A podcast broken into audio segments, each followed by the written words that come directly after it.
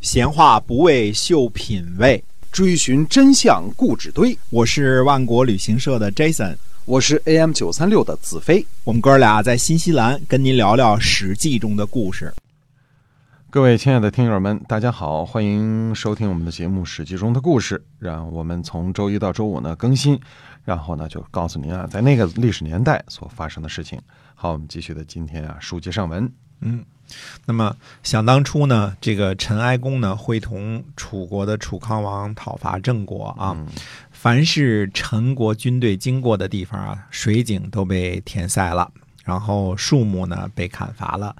嗯，郑国人呢十分的恼怒。嗯嗯，这个陈国人不怎么地啊，这个哎没有功德啊。把我们家的把我们这个打仗去，你把人水井填了干嘛？是吧？啊，然后把人树都给砍了。嗯嗯，那么这个事儿呢，郑国人十分的生气，所以公元前五百四十八年的六月呢，郑国的子展、子产率领战车七百乘，呃，伐陈。嗯，我们看这个数字啊，呃，想当初这个晋文公去讨伐楚国的时候，战车就是七百乘。七百胜，对吧嗯那当时是最大的军力了。现在呢，郑国啊，郑国再怎么说也还是比这个楚国啊、晋国这些小很多吧，对吧？嗯他也有七百乘的战车，所以郑国的规模呢，看来实际上比鲁国这些还是大一些，但比不上什么齐国、秦国啊这些个啊厉害。那他也有七百乘战车去伐陈。郑国的军队呢，夜里偷袭陈国，进入了都城。那么陈哀公呢，就扶着太子偃师逃向这个墓地。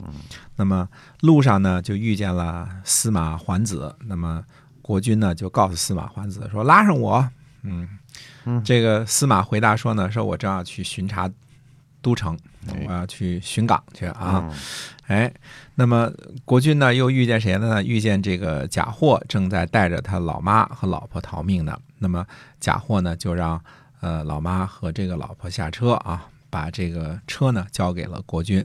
陈哀公呢这个上了车之后说呢，说把老母亲也拉上吧。贾货说呢，男女一同乘车呢不吉祥。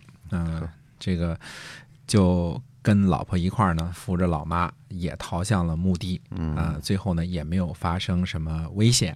看来这个呃这个祖坟这个地方啊，应该是比较怎么说呢？比较吉祥，也不知道怎么着，大家都往墓地跑啊。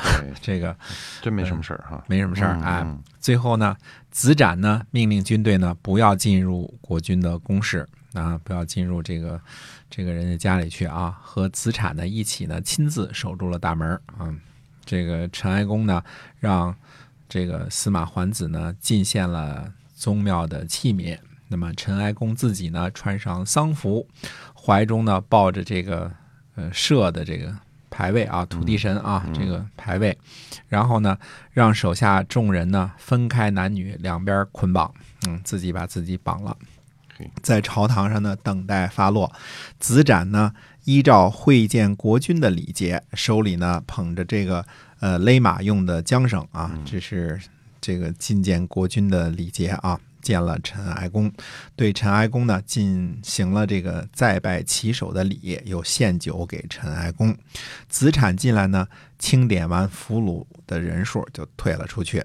郑国人呢，呃，这个怎么说呢？没想到啊，这个确实是没想到，这个呃，其实并没有，并没有什么大的祸害，就是嗯嗯，这个郑国人并没有把陈国说这个人都抓起来，这个这个杀了是吧？嗯这些啊啊，其实郑国人做了什么事儿呢？向土地神祝告，然后呢，呃，除灾去邪，然后呢，司徒呢归还了百姓，呃，司空呢归还了土地，郑国人呢就回国了。回了啊，所以郑国这次讨伐陈国呢，一不为土地，二不为抢夺人民，三呢不为了呃报复这个陈国侵伐郑国。那么郑国这次伐陈呢，就是为了教训一下这个陈国的不懂礼貌的行为、不规矩的行为啊，就是填了人家井啊、砍了人树啊对这些事儿，哎，就为了这些事儿。嗯所以这个楚国的令尹呢，这个呃韦子冯啊，这个卒了。那么屈建呢为令尹，屈建呢就是后来的令尹子木。这个令尹子木将会很很长时间当政啊。那么屈荡呢担任莫敖，这个莫敖现在看来就成了一个官名了啊。嗯从现在啊，那么这个屈荡这个我们说这里边这个屈荡呢不是这个这个。祖父级的屈建的祖父那个屈荡啊，只是重名啊，俩人都叫都是屈姓，叫嗯屈当。哎，那么呃，在楚国这边呢，最后呢，舒鸠人呢，还是最终背叛了楚国，嗯嗯，投向了吴国啊。当时只是一个表态而已了。那么，呃，令尹子木呢，就率兵讨伐，到达了黎城。黎城呢，就是位于这个呃舒鸠的西边儿啊，就是现在的安徽舒城的这个西边儿。那么吴国人呢，就起兵前来救援。令尹子木呢，就急忙带着右翼军队呢向前。子强和呃西环和子杰、子骈、子瑜率领着左翼的部队呢后退。吴国军队呢处在楚楚就是就是这个在楚军的这个左右翼两个部队之间呢待了七天。子强呢就说呢说时间久了呢将士会疲乏，疲乏了呢可能被擒获，不如速战。我请求呢带着我的私人部队去引诱他们，因为当时各个将领都有自己的这个风参才艺嘛，也有自己的私人部队。嗯说我带着我手下这些个人，嗯、家丁类似的啊，去引诱他们。然后呢，诸位呢挑选精干的士卒，排好战阵呢，等待我的消息。嗯如果我打赢了，你们就继续前进；打败了，你们到时候看情况再再采取行动，这样呢能够免于被俘。子木呢就采纳了这个建议。子强等五个人呢带着私属的部队呢，先去袭击这个吴军，吴军呢就败逃了。后来呢，吴军这个逃着逃着呢，登上山头上去观望，发现这个楚军呢并没有追过来。啊，于是呢就来反攻啊，就反攻过来了，逼近楚军。那么楚国的精兵呢和子强的私属部队呢就会合，打的吴军呢大败。楚军呢趁势就包围了这个舒鸠，舒鸠的部队呢不禁打啊，溃败。八月份的时候呢，呃，楚军就灭了舒鸠，把这个国家社稷都给灭了。嗯嗯，那么呃，楚国这边呢是呃叫做韦衍担任司马，嗯嗯，子木呢，呃，派他去这个收集赋税，清点这个盔甲兵器啊。你是司马嘛，对吧？你就把这些事儿好好干干啊。那么十月初八的时候呢，韦衍呢，这个记录土地川泽的情况，度量山林的木材。聚集水泽的这个产出，然后区别呢高地和山林的这个情况，标明呢这个盐碱地，计算呢水淹地，规划呢建立蓄水池，划分小块土地，在这个沼泽湿地呢放牧，在平坦的这个肥沃的土地呢，呃上面规划井田。哎，根据收入呢，制定税赋的多寡，规定了百姓缴纳的战车、马匹的数量，以及呢战车、呃步兵所用的武器、盔甲和盾牌的数目。办妥这些之后呢，呃，就把这些呢移交给了令尹子木。那么《左传》就称赞说呢，这是合乎周礼的。啊，嗯，可是 我们看这段记录，就看就发现什么呢？这个看来这些个这些个琐碎的事情还都是有人干的，对吧？比如说这个呃多少井田呐、划多少土地呀、谁进贡多少马匹呀，是吧？谁进贡多少这个战车呀？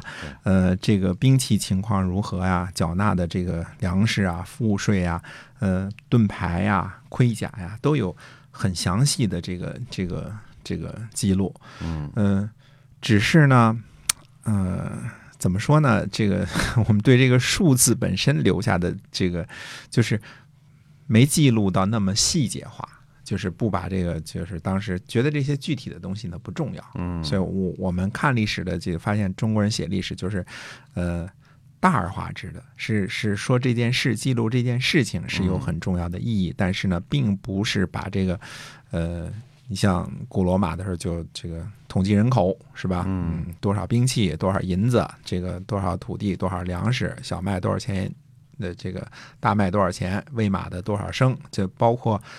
罗马军的这个每个军事的每每个月的军粮是多少升，对吧？都都记得清清楚楚的哦。细节都记得很清楚。哎，对，嗯燕麦多少，大麦多少，就是什么都，呃，细节化，啊嗯。甚至这个搭营垒的时候怎么搭，多少步，哦都东多少步西，哎，嗯。这些都记录下来。但是我们只是看这件事儿以及这件事儿的意义啊，这些就是他办了这些事儿，但是并没有把具体的细节记录下来。对，那么十二月份的时候呢，呃，吴王朱凡讨伐这个楚国，报复这个周师之役啊，攻打超的城门，这是超湖的那个超啊，攻打超的城门。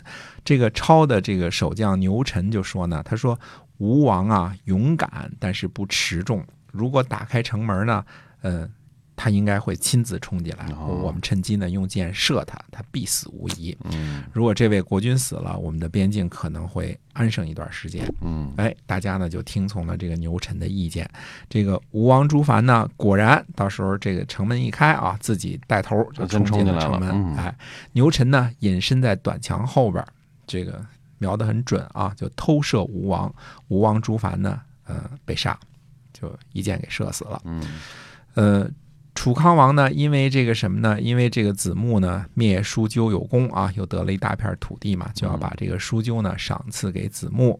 子木说呢，说这都是先大夫韦子冯的功劳。于是呢，呃，楚康王呢就把这个叔纠呢赏赐给了呃韦衍，韦衍是这个呃韦子冯的后人啊，嗯是韦子冯的儿子。好哎，那么这样的话呢，就是呃讲了这个，就讲了楚国这些事儿啊。嗯那么上次呢，刚才呢还讲了什么呢？讲了这个，呃，说是呃郑国呢去讨伐陈国，对吧？嗯。那么讨伐了陈国之后呢，那么呃也没也没占土地，也没抢人民，是吧？哎什么，都没有，就祭祀了一下就走了，是吧？哎，嗯对，就是就是告诉你，你你以后别别这么无理啊，嗯没功德啊，啊，要不然我还揍你 要。不然揍你啊。嗯哎，那么那这个之后，这个郑国会怎么样呢？会把这个，毕竟也俘虏了一些俘虏嘛，对吧？要处理什么？怎么处理呢？